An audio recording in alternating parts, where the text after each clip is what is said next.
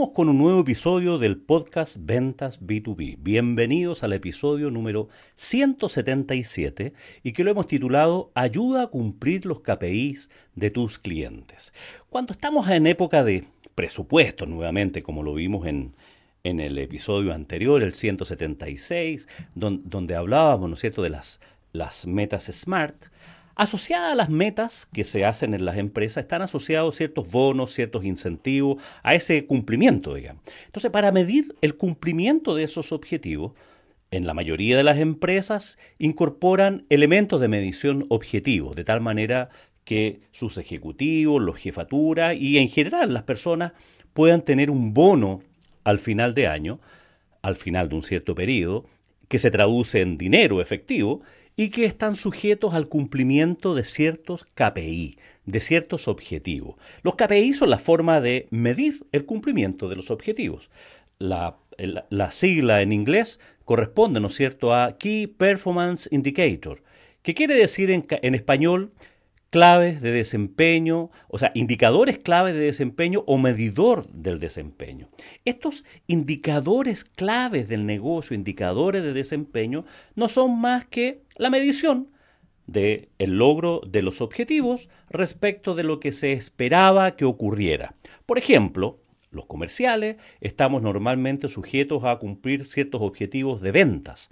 Entonces el KPI será si ¿Cuánto de ese objetivo logramos? Si la meta era 1000 y vendimos 1100, sobrepasamos el objetivo y el KPI, ¿no es cierto?, será el, las ventas reales dividido por las ventas esperadas. O sea, tuvimos un 110% y por lo tanto llevaremos un bono más que el esperado porque cumplimos un 10% más. Así se negocian los bonos. ¿ah? O sea, normalmente estos bonos están asociados a un cierto monto en dinero, a un cierto valor, y el monto que se da es, varía de acuerdo al porcentaje de logro de ese KPI, con un mínimo. Por ejemplo, eh, yo conozco a gerentes que tienen establecido ese KPI y el mínimo de cumplimiento de su KPI es el 90%.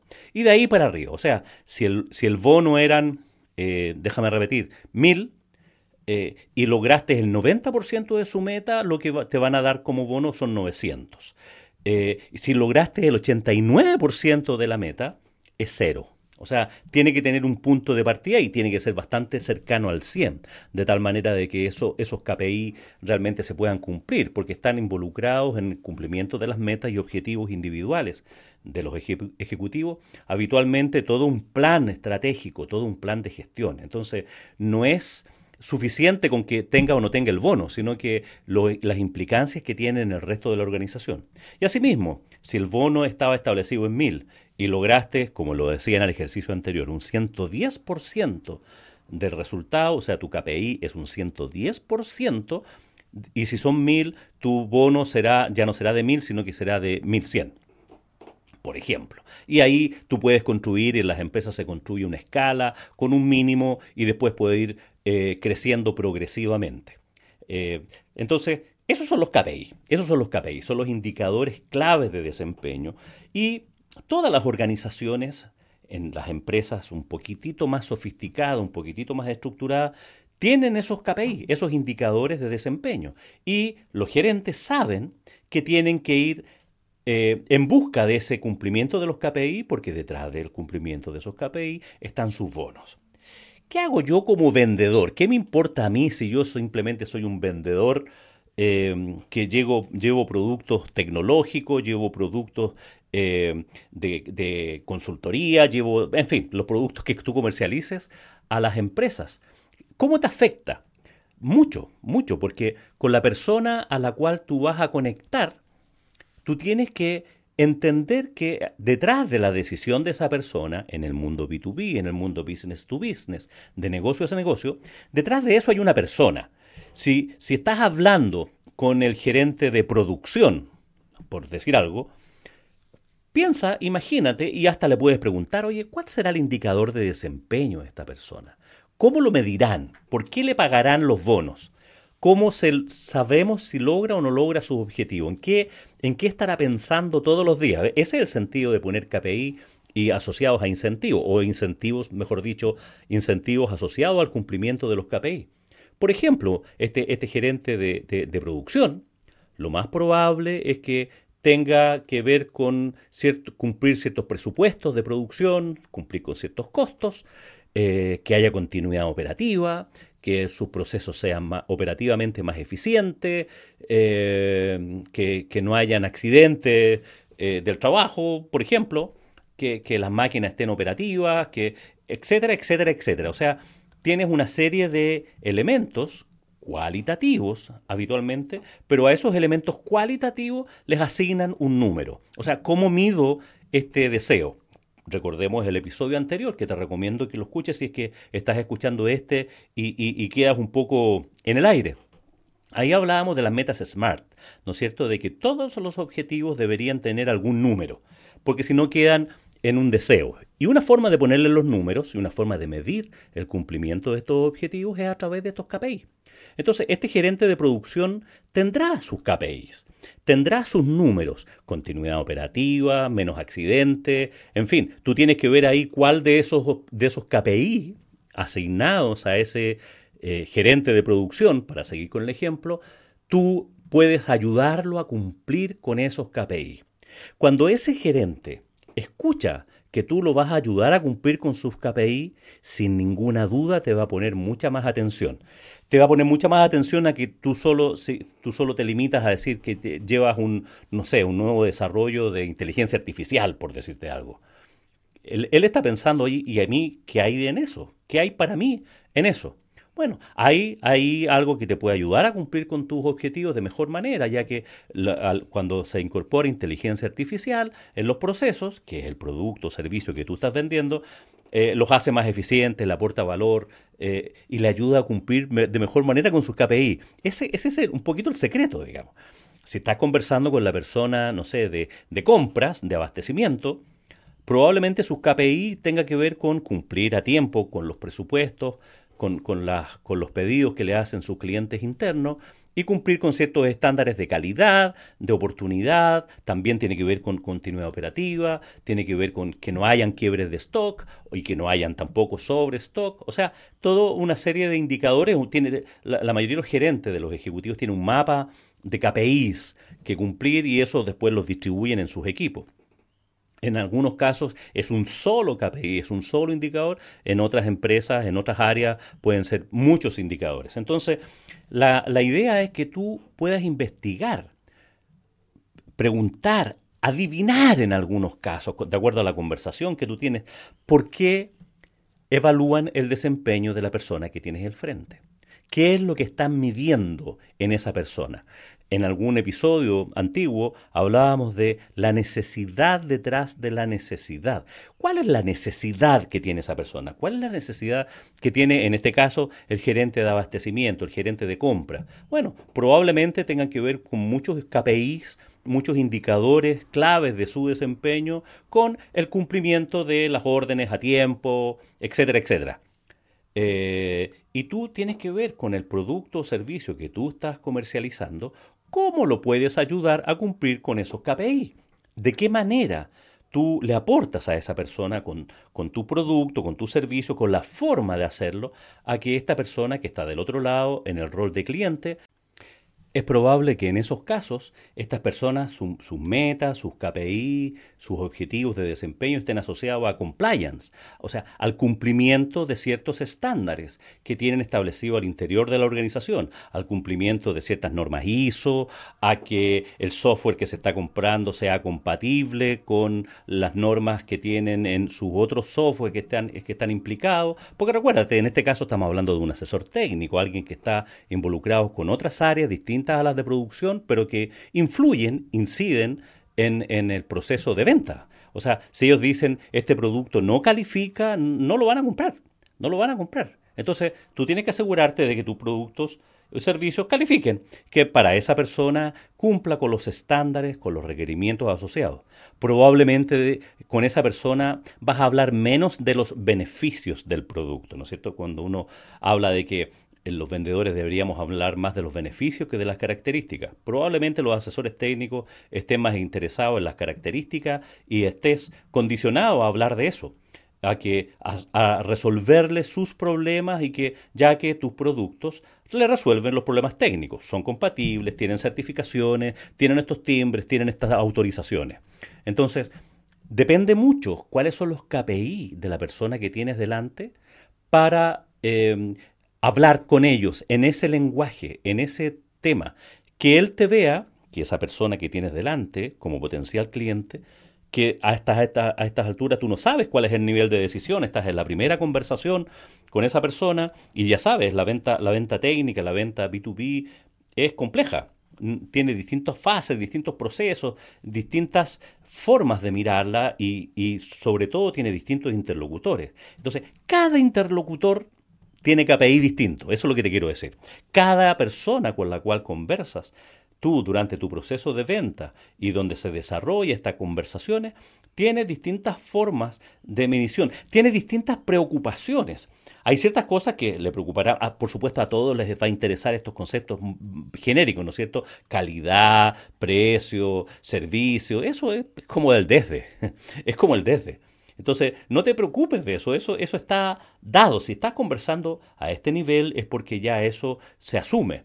Lo que a esa persona le interesa saber, oye, ¿cómo si compro esto, si adquiero esto con este proveedor, si me ayuda o no me ayuda o me dificulta a cumplir con mis KPIs? Si me llevo el bono a fin de año o no, o si me equivoco o no me equivoco por comprarla a esta persona y no a otro proveedor.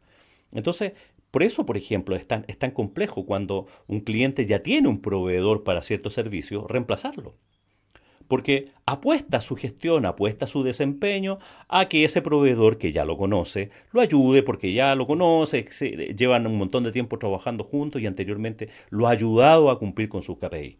Entonces, las posibilidades de cambiarse de proveedor por ti probablemente será única y, exclusivamente si obedece a que cumplirá de mejor manera con sus KPI, si lo ayudas a cumplir con sus KPI. Entonces, ayuda a cumplir con los KPI de tus clientes. Asegúrate de mirar cuál es la necesidad detrás de la necesidad, cómo evalúan el desempeño de esa persona, por qué elementos evalúan el desempeño y sobre todo cómo encaja tu oferta, tu propuesta de valor en esa medición del desempeño con el ejecutivo con el que estás hablando. Oye, si estás hablando con una secretaria, con una persona de un nivel asistente, por una persona a nivel analista, probablemente eh, tenga KPI un poco más difuso, a lo mejor más lejano a lo, tuyo. Eh, o, la forma de medirlo sea por otro, de otra forma, digamos, más que llevarlo a resultados. Entonces, ayúdala a que haga su trabajo. Ayúdala a que haga bien su trabajo. De repente hay empresas, ¿no es que le piden a una secretaria que cotice proyectos de consultoría. Eh, proyectos grandes. Y algún jefe les dice, oye, necesito tres cotizaciones, traen, preséntame a tres proveedores que puedan hacer esto. Y esa secretaria, ese analista, esa persona que puede estar en un nivel más bajo dentro de la organización, no va a decidir, pero va a incidir en la decisión. Entonces, date cuenta cuáles son sus preocupaciones, cuáles, cuáles son sus KPIs, aunque sea teórico. Pregúntate y pregúntale y hazte cargo de eso. ¿Por qué le evalúan el desempeño? Si, su jefe le pide tres cotizaciones, bueno, ella conoce el mundo, ella conoce ese ambiente, conoce ese espacio y su objetivo es entregarle esas tres cotizaciones. Y todos los días probablemente tenga que entregar cotizaciones de distintos proveedores para distintos proyectos, para distintas cosas. Estamos hablando cuando, por ejemplo, hablamos con una empresa más de corte familiar, una empresa que puede ser un poco más pequeña que también pueden ser súper potenciales clientes, digamos, y súper potentes. Entonces, ¿cuáles son los KPIs de la persona con la que estás hablando? En algunos casos esos KPIs están eh, implícitos, no son tan evidentes. A una secretaria no se le dice, yo lo que he visto en muchas empresas, no tienen asociados ciertos KPIs, eh, ciertos indicadores claves de desempeño tan precisos, tan numéricos. Sí, pero sí es que, oye, que, que, cumpla con su rol de asesorar a su jefe, de asistir a su jefe con lo que ellos le piden. Bueno, ese es su KPI. Ese es su objetivo, ese es su desempeño y cuando llegue el momento de, hacer su evaluación de desempeño, te va a tener a ti en mente, si es que la ayudaste o no la ayudaste a esa persona a que cumpliera bien con su trabajo. Esos son los KPIs. Entonces, ¿cuál es la idea de este episodio?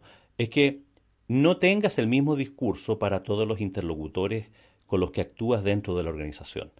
Adapta tu conversación, adapta tus argumentos a las necesidades de esa persona con la persona que estás hablando. Recuérdate que las empresas no le venden a empresas, son personas que le compran a personas. Entonces, para que esa persona te compre, tiene que estar seguro que efectivamente tú le vas a ayudar a cumplir con sus KPI. No se va a meter en un lío, no lo vas a dejar mal.